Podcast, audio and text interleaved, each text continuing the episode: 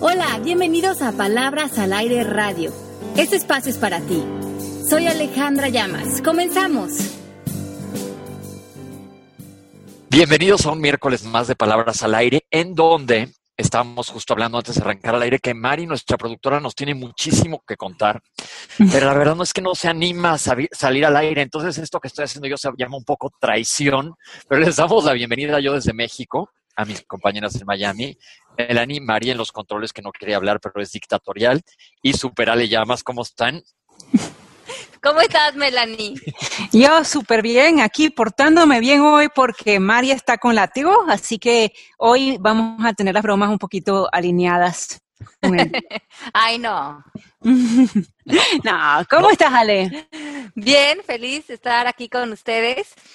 Riquísimo, en vivo, conéctense en el chat con nosotros, en el Mixler, palabras al aire, para que nos hagan sus dudas, preguntas que tengan de este programa o de programas anteriores o de libros que estén leyendo.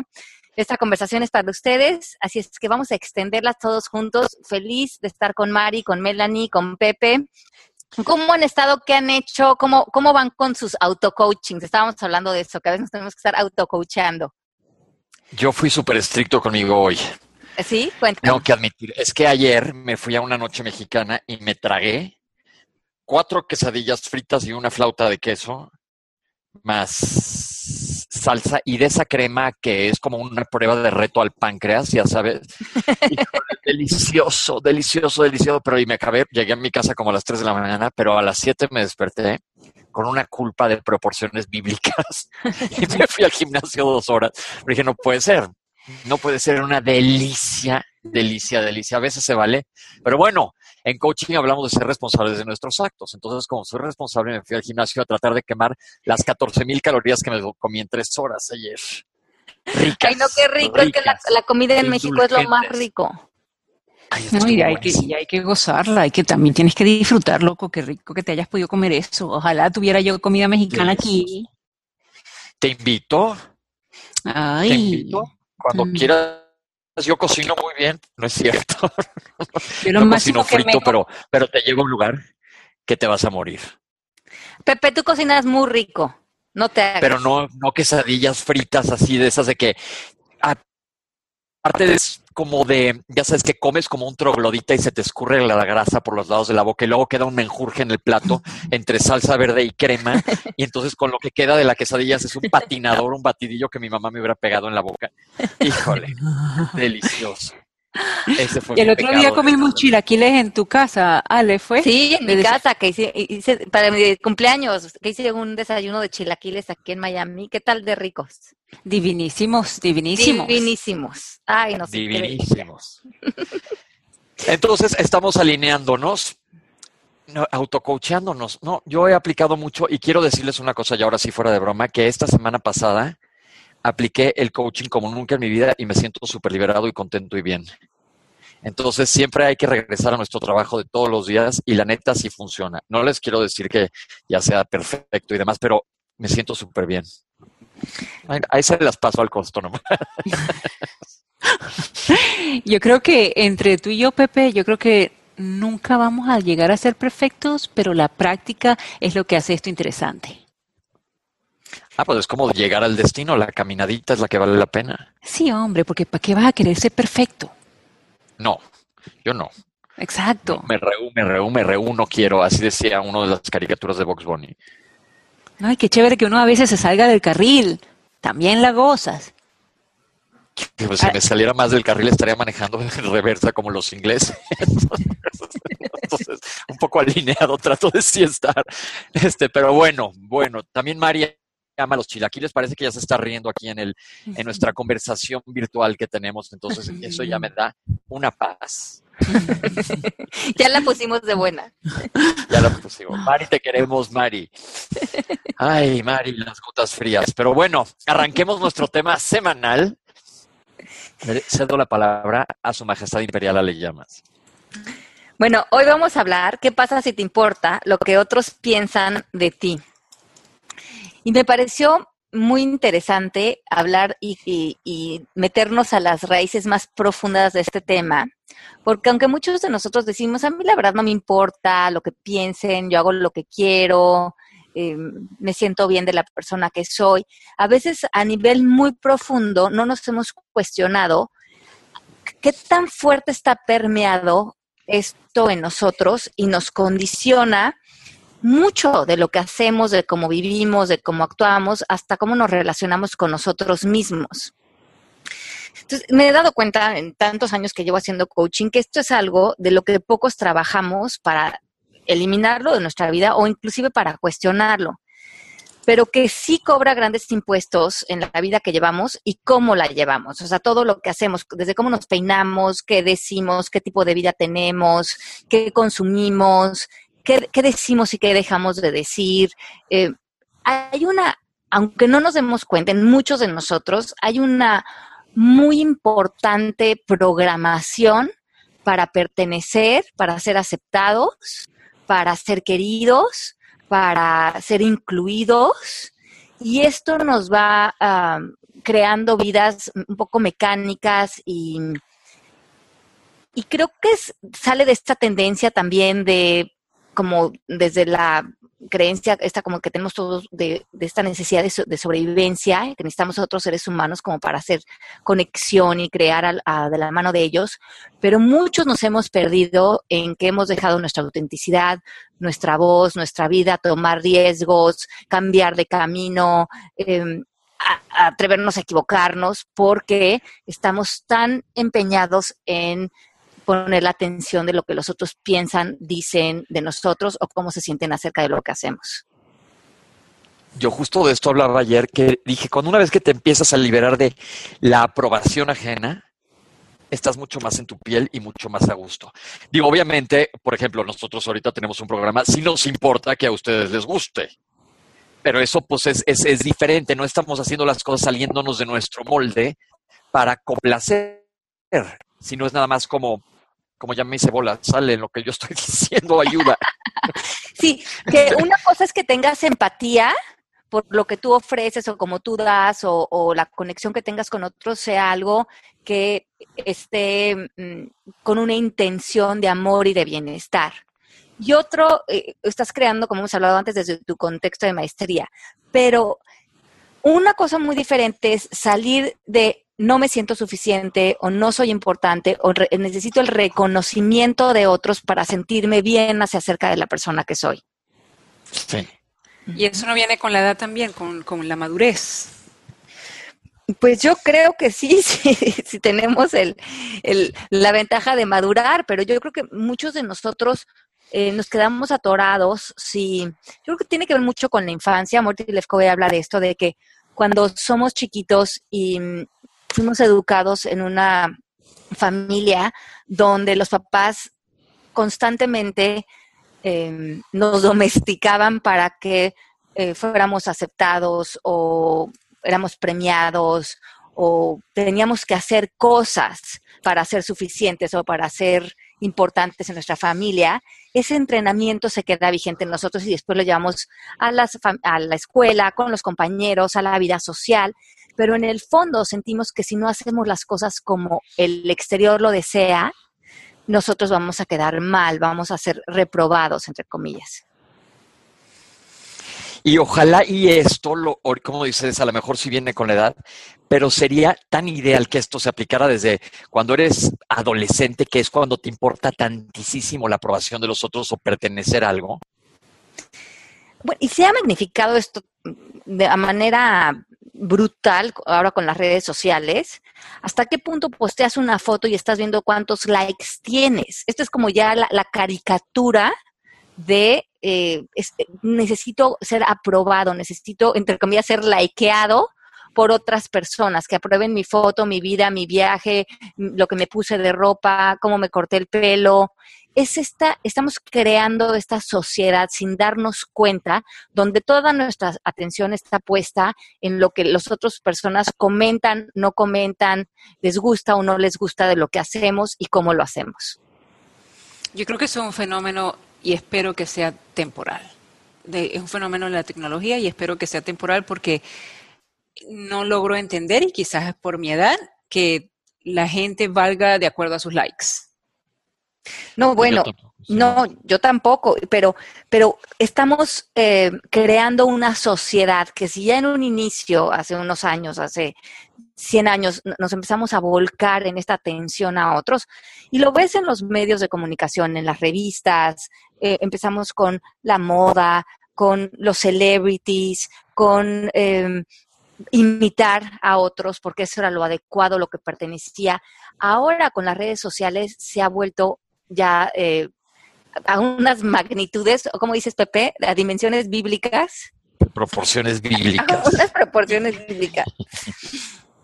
Cuando estamos metidos en ese loop y que todas las personas que tenemos Facebook, que tenemos Instagram, que vemos revistas de moda, que prendemos la televisión, que estamos expuestos a, comerciales, a, todo lo que se expone de, pancartas en la calle, ¿no? de, las modelos de las tiendas, sin querer, de manera muy inconsciente, estamos siendo programados a que lo cómo nos somos percibidos, cómo nos vestimos, cómo hablamos, de lo que hablamos, cómo conducimos nuestra vida, estemos en constante búsqueda de aprobación o desaprobación. Y yo creo que el, freno de este programa y lo que es importante hoy es que nos veamos y seamos honestos con nosotros mismos, que sería muy eh, deshonesto pensar que no estamos inmersos hasta un punto en esto. Para nada. Eso me gusta, sí, pero, pero porque yo creo que en cierto grado sí lo estamos en todo lo que hacemos. Yo estoy en el grado que me gusta estar. O sea, yo escojo a quien yo quiero que yo le guste. ¿Me explico? O sea, yo no le tengo que gustar a todo el mundo. Yo, eh, como dice el refrán, espero que sea venezolano. que yo no soy monedita de oro para gustarle a todo el mundo, pero para caerle bien a todo el mundo, pero sí a las personas que me importan. A mí me encantaría eh, que yo les cayera bien, ¿no? Claro, entonces em, vamos a, cambiar eso, que como también decía Pepe, y es un poco se conecta con lo que dices tú, que no es que eh, rompamos la empatía de ser curiosos de cómo estamos apareciendo en nuestras relaciones y con otros y con la gente que queremos.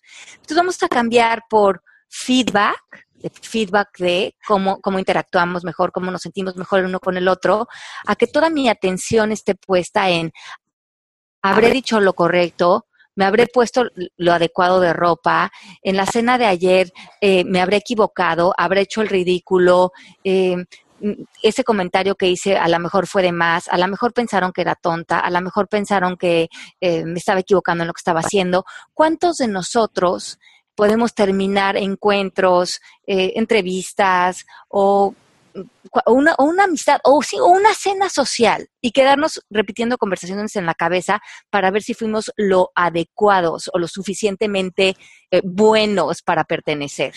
Y justamente aquí Rodarte, Rodarte está diciendo, yo tengo una duda, ¿cómo trabajar con esas ideas recurrentes de no suficiencia? ahorita, vamos a, vamos a entrar de lleno a eso. Entonces, em, vamos, primero que todo, como que este primer paso quiero que vean que, que, como, como hemos visto, reconocer hasta qué punto estamos metidos en esta sopa. ¿Hasta qué punto ustedes necesitan ser aceptados? ¿Necesitan agradar?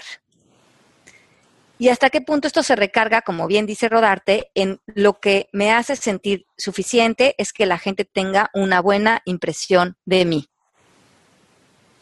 ¿Cuántos de nosotros queremos, a lo mejor como dice Melanie, nada más con algunas personas, pero si con esas personas estamos dejando de ser naturales y a lo mejor entramos a hacer cierta actuación porque quiero que pienses que soy lindo, que soy atractivo, que soy, que soy una buena persona, que tengo conocimientos, con quién y cómo le hacemos cuando entramos en, acción, en esta parte más...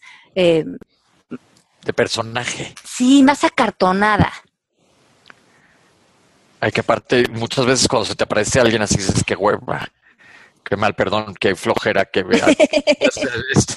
sí que no es alguien real, perdón. Ya sabes que dices, híjole, está jugando un papel, esa no es esa persona real, no estás viendo, sino que hay como una agenda o quiere complacerte y a lo mejor lo está haciendo por inseguro y a ti te está cayendo en donde no brilla el sol. Sí, y eso, y eso es muy duro, porque cuando nosotros reconocemos que el fondo de, de, esta, de vivir en esta actuación es que en el fondo no nos sentimos suficientes, Habla Morty Lefkoy de que esta creencia de no sentirte suficiente nace eh, o se forma o se, se, establece de manera más firme cuando tenemos alrededor de seis años. imagínense que a los seis años salimos a relacionarnos con la escuela, con los maestros, con los amiguitos, pero en el fondo no nos sentimos suficientes y queremos que nos quieran, queremos pertenecer, queremos ser aceptados. Inclusive llegamos a nuestra casa y nos dicen, ya tienes amiguitos, ¿cómo te fue en la escuela? ¿Le caes bien a la maestra? ¿Te ha puesto buenas calificaciones? Toda nuestra conversación en el fondo con nuestros hijos es, ¿estás siendo aprobado? Claro. Y en el fondo nos sentimos que no somos suficientes. Entonces empezamos a actuar y a poner toda nuestra atención en qué es lo que el otro está buscando que yo haga o diga o que sea para que me apruebe.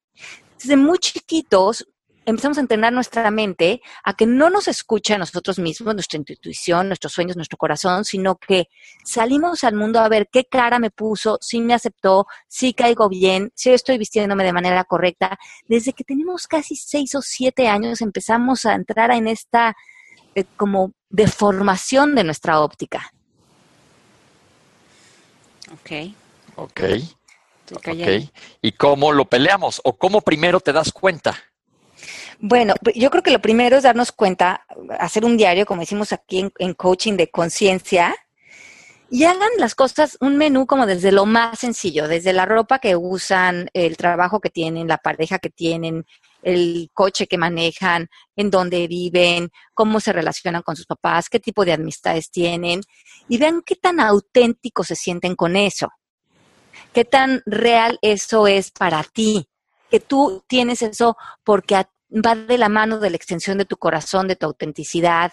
Eh, si, eso se retira de tu vida, no pasaría nada, te sigues sintiendo suficiente. Y con las relaciones también, ¿qué tan franco puede ser, porque si estamos teniendo relaciones para pertenecer, probablemente estamos callando mucho de lo que deberíamos de hablar o decir o la naturalidad con la que la podríamos llevar. Claro, claro, ya te pierdes. Te pierdes porque estás eh, eh, diciendo, bueno, para esta reunión miré así vestido, pero ¿qué tal si la gente va vestida de otra manera? ¿O qué tal si mejor hablo de este tema? Porque a lo mejor este tema ya eh, van a pensar que mm, yo no debería decir ese tipo de cosas. ¿Cuántas veces no nos podemos perder en que no es que no tengamos una eh, empatía social, pero no dejar de ser quienes somos?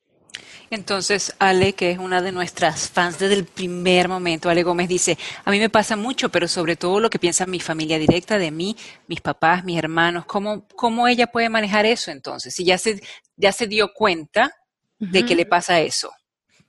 Ok, entonces, eh, vamos ahorita al final a hacer unos pasos para irnos liberando de estos.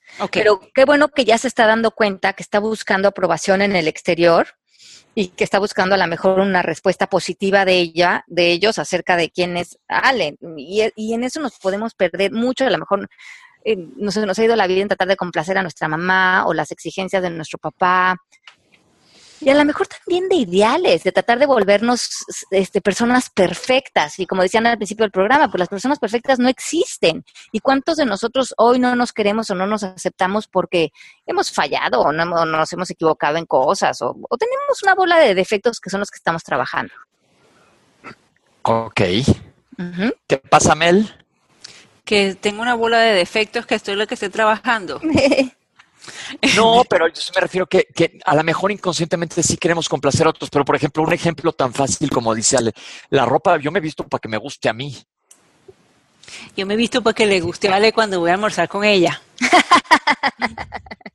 Estás buscando, la aprobación. Estoy buscando mi aprobación, Melanie. Este, estoy segura que tú también la haces conmigo. Este, yo me acuerdo cuando yo era chiquita que me encantaba siempre la ropa. Eh, ay, es que tengo muchos conceptos que podía, podría hablar, pero antes de ir a lo de cuando era chiquita, yo creo que las mujeres eh, nos vestimos para gustarle a las otras mujeres no para gustarle a los hombres. Y cuando le gustamos a otras mujeres, nos gustamos a nosotras mismas. Y esto es un concepto de publicidad y por ahí me voy a, no me voy a ir más. Pero cuando este, yo era chiquita, yo me acuerdo de, de que a mí me gustó, yo me acuerdo de lo que yo quería en ropa de mis otras amigas, sin embargo, no me veía como que no era suficiente con lo que yo tenía puesto. No sé si eso es relativo al caso. Ok, como que tú sí te sentías satisfecha contigo. Bueno, yo sabía que yo no podía comprar más, o sea, porque yo, yo venía de una familia donde no tenía mucho dinero y mi mamá me hacía mi ropa y tal, y, y sí, me gustaba lo que me hacía mi mamá, pero como me gustaban los jeans que traía la otra de Miami, ¿no? Ajá. Pero, ¿sientes que eso te, despertaba la creencia de no sentirte suficiente o no? O no? Este, quizás. ¿O que hoy lo estás tratando de compensar? Bueno, también, también ahora que puedo un poquito más, pues me compro. Sin embargo, siempre hay algo que quisiera comprar más y que no me puedo comprar por o por dinero o porque me parece tonto gastar tanto dinero en. Pero lo que quiero decir es que uno debe también ver que lo que uno tiene hay que agradecerlo. O sea, en ese momento yo estaba contenta con lo que yo tenía, no significa que no quisiera tener más, pero no me sentía insuficiente, creo. Yo creo que aquí la, gran eh, distinción que podemos hacer es que no necesitemos de algo exterior para hacernos sentir bien acerca de la persona que nosotros somos. Y cuando caemos en eso, y aquí lo que me parece muy importante de este tema es que cuando estamos con esta creencia de no me siento suficiente y, por ejemplo, me encuentras que te vistes padre y que, te, y que la gente te dice, ay, qué bonita te vistes, te ves súper bien, nos empezamos a volver adictos a que eso se repite en nuestra vida porque eso nos hace, en el fondo, sentirnos bien acerca de nosotros mismos. Sí, pero a la vez ah, sabes que eres inspiración para mucha gente. Claro, y si eso está haciendo influencia y, bienestar para otros, está muy bien.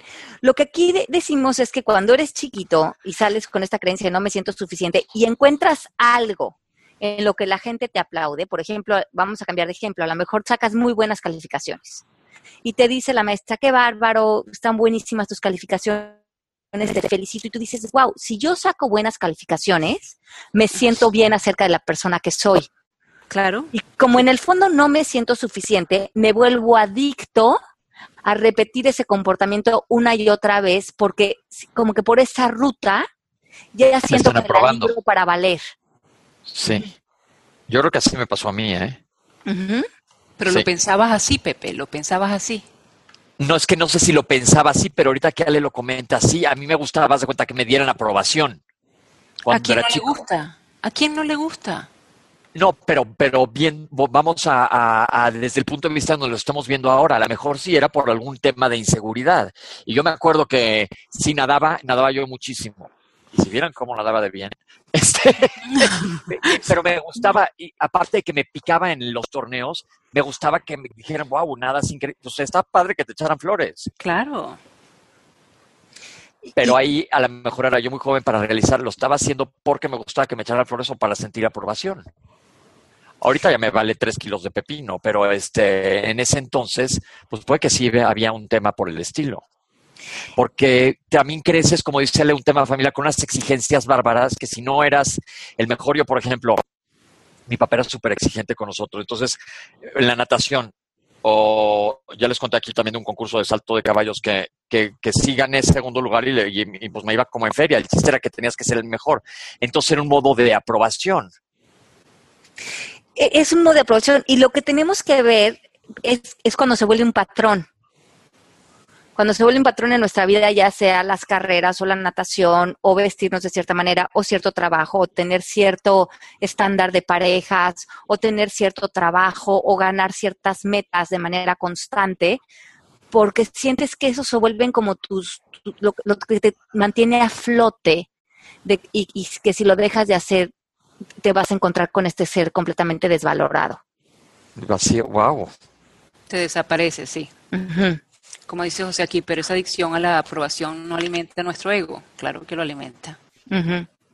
Exacto, tiene que ver ya con el ego. Entonces, estamos, nuestra vista está completamente fuera, porque aparte imagínense, son metas y son expectativas y son triunfos aplaudidos por otras personas de estándares sociales. Nos aleja también de esta idea de poder pensar que ya somos un éxito solamente por ser, por existir, por respirar, por apreciar la vida, por sentir amor, por, por estar presentes.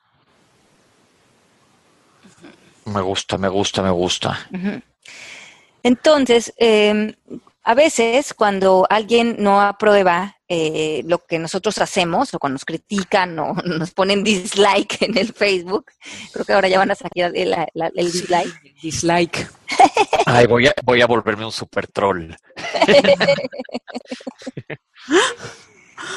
¿Cómo reaccionas? Y esta es otra, otra manera de, cacharte, qué tanto estás actuando la vida para aprobación o qué tanto estamos en esa adicción. Cuando alguien te critica, eh, habla mal de ti, de tu peso, de tu trabajo, de cómo vives tu vida, eh, te cuestiona lo que haces, si reaccionas, si reaccionas de que te enojas, te confundes, te entristeces, te peleas, te defiendes, necesariamente hay una necesidad de complacer. Este es un buen parámetro para saberlo entonces. Eh, entonces, ¿por qué? Porque lo que pasa es que la amenaza que sentimos no es tanto que el otro nos haya criticado, sino la amenaza es voy a quedar al descubierto ante los ojos de los demás que en realidad yo no soy una persona adecuada. Y eso es lo que venimos desde muy chiquitos, como construyendo un muro para que no nos cachen, para que no nos vean que sí tenemos defectos, que, que, que y que no importa, pero que ya somos seres completos, que, no, que, este, que traen esta conversación de insuficiencia hace esto, esto mecánico, hace que nuestra vida la estemos viviendo a través de los deseos y de las complacencias de otros. Yo creo que por más de que crea, querramos criar a nuestros hijos con amor y diciéndole que es suficiente el, eh, solo el ser y el respirar y el amarnos y eso, siempre en el mundo, en el universo en que vivimos, van a haber inseguridades, no por nosotros, pero, o, quizás sí por nosotros, pero también por los amiguitos, por la maestra. O sea, eh, tener inseguridades es parte de esta vida. Pero yo creo que hay un camino eh, de, de, de repente tener una inseguridad, una duda, allá sentir como vergüenza y decepción de la persona que somos. Ah, ah claro. Sí, claro, claro, Y yo, y hay mucha gente que siente eso. Sí, hay mucha, hay muchos que, que, podemos entrar en esto, que si dejamos de hacer o de crear o de ayudar a otros o de hacer favores o de eh, aparentar ser armas caritativas o de complacer, mm, entonces en realidad no valgo, ¿no? Em, empiezo a sentirme avergonzado de la persona que soy y que, y que el otro que me apruebe, que me diga que estoy bien, que qué linda persona soy, que eso como que es un bálsamo porque yo no me lo puedo dar a mí mismo, no lo puedo recibir sin tener que hacer nada, ¿no? Tan solo ser. Entiendo, mira que Coreli dice aquí, yo creo que los papás deben tener cuidado con las cosas que les dicen a los hijos ellos no tienen la capacidad de darse cuenta. Por propia experiencia, mis padres eran muy estrictos conmigo. Yo podía llegar con un 9 de calificación y era mediocre. Y si, y si traía un 10, según yo cumplía expectativas, era lo mínimo que podía hacer. Y eso creo, eso creó muchos conflictos. Sí, yo, eh, y por eso los, los padres hoy, las personas que tienen en sus manos la educación, maestros, y hablo mucho de esto en el libro El arte de educar, cuando tengan una interacción con el niño, que a lo mejor es razonable, que hagan la tarea, que coman sano, que, mm, cumplan con ciertas estructuras. Es muy importante cómo interactuamos con ellos, que no entremos de ego con ego a imponernos frente al niño, porque en el fondo el niño lo que puede estar desarrollando es, si no hago esto, que para mi papá es tan importante, lo voy a decepcionar y en el fondo va a ser porque yo no soy suficiente. No se va a quedar en el brócoli, no se va a quedar en la, en la, en la calificación, se va a quedar que el niño lo que está oyendo en esa voz tan importante que tiene el papá en un niño es, tú no eres suficiente si no te sacas un 10. Y se vuelve una cuestión de identidad. Vanessa dice, ¿y esta necesidad de aprobación nace también en esas familias en que los padres comparan a los hijos con los hermanos o con otros niños? Toda la interacción que tenga con nuestros hijos, donde al niño ya no lo, eh, sus acciones eh, tengan una extensión de su identidad. O sea, cuando tú haces esto, estoy muy bien, te quiero, eres adecuado, funcionas, y cuando tú dejas de hacer esto, ya no te quiero, te castigo, eh, te califico, te, desvirtúo como ser humano. Eh, y, y, eso es bien importante, que el niño tiene que entender que nosotros lo queremos y lo aceptamos incondicionalmente. Y que por otro lado están sus acciones. Separar esas dos. Híjole, eso yo creo que es clave y es, ha de ser muy difícil como papá entenderlo así porque no te das, estás dando cuenta de lo que estás grabando en, el, en ese ser. Grabando me refiero así como esculpiendo. Sí, entre las personas que para ellas sea esto una preocupación, léanse con detalle el libro del arte de educar que escribí, porque lo explico ahí con muchos ejemplos, cómo hacer una disciplina y una educación de nuestros hijos desde la conciencia, desde que sí se dé cierta estructura en casa, la que se requiera, pero que las interacciones no dejen esa creencia en nuestros hijos. Corelli dice, entonces hay que cuidar cómo motivan a sus hijos y sé que estás y sé que esta es es fue su forma porque me senté a hablar con ellos y me dijeron exactamente cómo resolver esto, porque nunca me sentía suficiente, gracias a Dios y otras cosas que ellos me enseñaron, pude darme que, cuenta que yo tengo el control sobre mí misma y lo que creo de mí. Exacto. Y entonces, qué bueno, porque ya nos damos cuenta que esa creencia se puede disolver y al momento que se disuelve, cambia y se totalmente como vemos la vida. Ya, es que es muy duro cargar con esa creencia porque la proyectamos hacia el futuro. Si hoy pero perdón, sí es muy duro cargar con eso, pero yo creo que la gran mayoría de la gente que está cargando con esto no está consciente.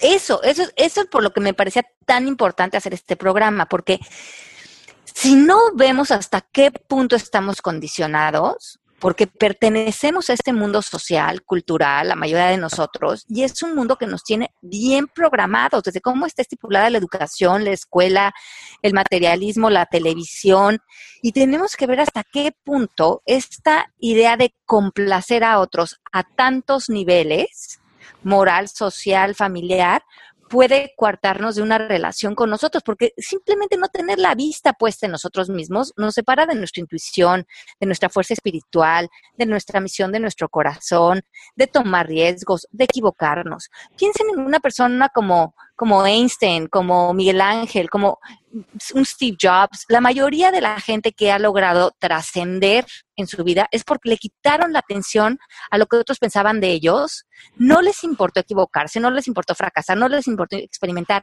pero no les importó porque no les importaba tener la aprobación de otros.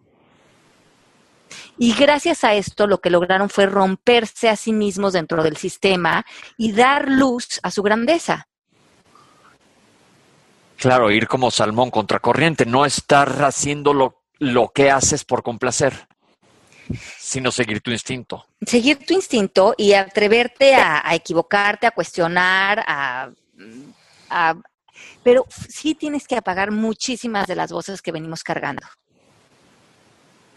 Eh, además, también lo pueden identificar si, si están sintiendo obsesión, ansiedad, eh, depresión, tristeza, constante decepción, normalmente es porque tenemos la mirada puesta en los demás.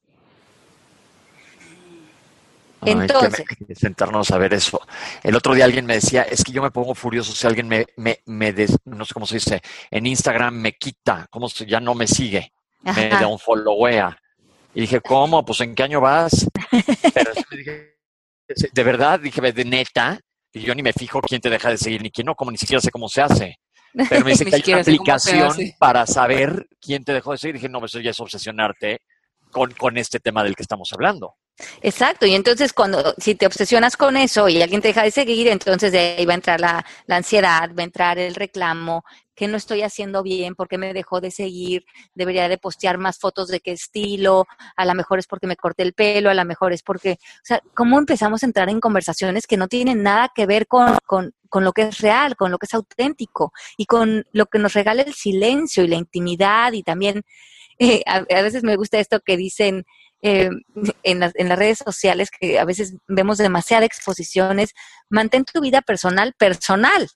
Sea, por algo se llama la vida personal, por algo tenemos una intimidad de los espacios. ¿Qué necesidad tenemos de estar exponiendo toda nuestra vida personal y buscando a ver si la gente aprueba o desaprueba como vimos?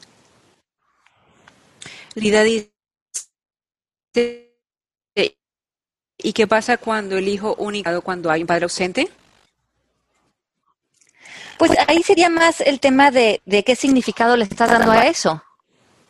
Si tú le das un significado que el padre este, no está, eh, es malo, eh, hay algo mal con, la educación, con el niño, pues entonces eso es lo que le estás transmitiendo al niño. Si tú no le das mayor significado a eso, y, y esto es lo que es, esa es la realidad para el niño y para esta familia, sobre esa neutralidad vas a educar. Y ahí volvemos a creencias que está rigiendo en tu cabeza. Yo me acuerdo cuando yo crecí, cuando éramos chicos, que el divorcio era un escándalo aquí en México en los setentas, ¿no? Y quien se divorciaba era, híjole, wow, qué grueso. Y luego dices, todos esos hijos de gente divorciada que salió bastante más normal desde que el, o, o, mainstream de los que, según esto, éramos medio perfectitos, ¿por qué no se divorciaron, Chihuahua? Sí, entonces son básicamente creencias. Básicamente, si todos, todos son creencias. Que hay una carencia en que tu hijo crezca con un solo papá. Mm. Y ahora con toda la diversificación de familias que hay, pues el chiste es que crezca feliz y punto. Exacto, que, que, crezcan felices y que se sientan completos y que se sientan llenos y que las condiciones exteriores no tienen que ser de determinada manera para que un ser se sienta pleno acerca de la persona que es. Eso, es, eso va a tener que ver más con que eh, él trabaje en su conciencia y tenga espacios de amor y de aceptación. Entonces, Mira, vamos a, eh, sí. Hablando de aceptarte, este, José Vivas dice, Alejandra, me gusta eso de mantener la, tu vida personal, personal. Ay, sí, a mí también. Yo no sé esta ventiladera de cosas y donde eh, todos estamos mm, inconscientemente buscando esa constante aprobación. Entonces, mm, como dice Pepe, pon allá afuera lo que te gusta. A nosotros nos gusta mucho esta conversación de palabras al aire radio. Si a ustedes les gusta entrar con nosotros y ser parte de la conversación que Deli, y si no, también hay otras conversaciones sucediendo, pero que no sea una eh, decepción si alguien dice, ay, pues entonces yo los escuché y no me encantó el programa, no importa. Eh, lo, nosotros lo estamos haciendo Se como vale. una extensión de algo que a nosotros nos da placer, algo en lo que nosotros creemos, algo que en lo que nosotros haríamos porque a nosotros nos nutre, a cada uno de nosotros. Me acaban de trolear, dice, me llega un mensajito que dice, Pepe, dices que mantengas tu vida personal, personal, y lo único que haces es ventilar a toda tu familia aquí en el radio. Bueno, pero son ejemplos, y estamos, y, y pues la neta me vale, está padre. no, y estoy seguro que muchos se identifican con lo que les estoy diciendo. Bueno, Ay. yo creo que lo que lo que sucede es que a lo que voy es que hay, se ha vuelto como que estoy desayunando aquí, comí esto, ahora estoy con esta amiga, ahora estoy eh, toda la vida personal, todos los espacios de privacidad que tenemos a lo largo de los días, estamos encontrando esta necesidad de tenerlos que compartir. Entonces, no es que no lo, lo, nos guste de repente compartir algo, un proyecto, lo que estamos haciendo, pero que no sea esta necesidad de hacer tu vida pública, como si fuéramos un reality show. ¿Puedo compartir un chiste? Sí. A ver, uy, ya. Buckle up. Okay. Buckle up. ¿Ustedes saben lo que es el plátano maduro? ¿Un plátano maduro? Sí. sí. ¿Y saben lo que es la bandeja paisa? Que es el, eh, bueno, si no lo saben, se lo voy a decir, es el plato uh, nacional colombiano. Sí, okay. bueno, nunca lo he probado, pero he oído. Yo tampoco. Bueno, tiene carnita, arepa, huevito, no sé qué, quesito y tal, y tiene plátano maduro. Quitaron a los, quitaron el plátano maduro del, del, de la bandeja paisa colombiana. ¿Y, ¿Y qué tenemos que preguntar ahora? No, ahorita es el punchline. Tienen que, tienen que entender por qué, porque quitaron a Maduro de Colombia, porque están sacando a los colombianos de Venezuela. No, no les encantó el chiste, está buenísimo. Bueno. Ahora cuando dijimos que escuchen a su voz interior? Hay mucha gente que no tiene que escuchar su voz interior cuando le digan que sea comediante. Vanessa dice que no entendió en el chat. Thank you, thank you. Pero yo te quiero mucho. Aquí dice Mari que te Maduro, de la ese está buenísimo. A ver, yo les voy a decir unos Vamos a terminar el tema de hoy, ¿les parece? A ver, acabemos. En el chat dicen que sí le entendieron y que te aman por Todas las personas que aman a Melanie, por favor, en el chat ahorita manifiéstenselo, porque ella necesita su aceptación y su amor. Porque le importa mucho lo que otros piensen de Totalmente, totalmente. bueno, vamos con estos cinco pasos rápidos.